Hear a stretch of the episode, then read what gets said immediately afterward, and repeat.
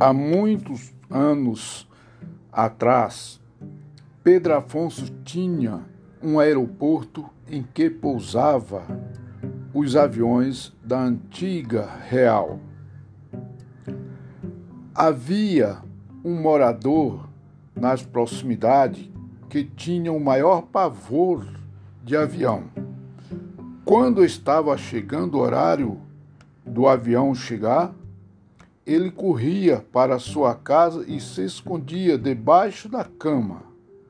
O nome dele era Seu Barbosa. Um certo dia, ele se encontrou com o senhor Benjamin no mercado. Papo vai e papo vem, até chegou no pavor que ele tinha de avião. O senhor Benjamin vendo a aflição do amigo, lhe ofereceu um trabalho de caseiro em sua propriedade rural que ficava uns 12 quilômetros da cidade. Para se ver livre dos aviões, ele aceitou o convite do amigo. Um certo dia, já no horário do almoço, como ele estava na roça de amendoim, se preparou para ir para casa almoçar. Num caminho, sol muito forte, ouviu o som que vinha do céu.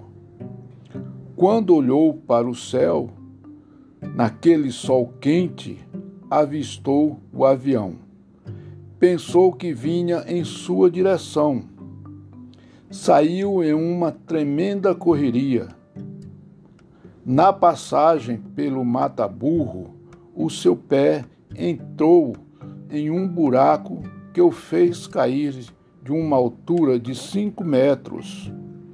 Com a queda, quebrou uma perna e um dos braços. Como era costume, um jovem chamado Pedro Ivo passou pelo mata-burro e viu o senhor Barbosa desmaiado. O pegou e levou para o hospital. Lá chegando, o médico perguntou para ele o que tinha acontecido.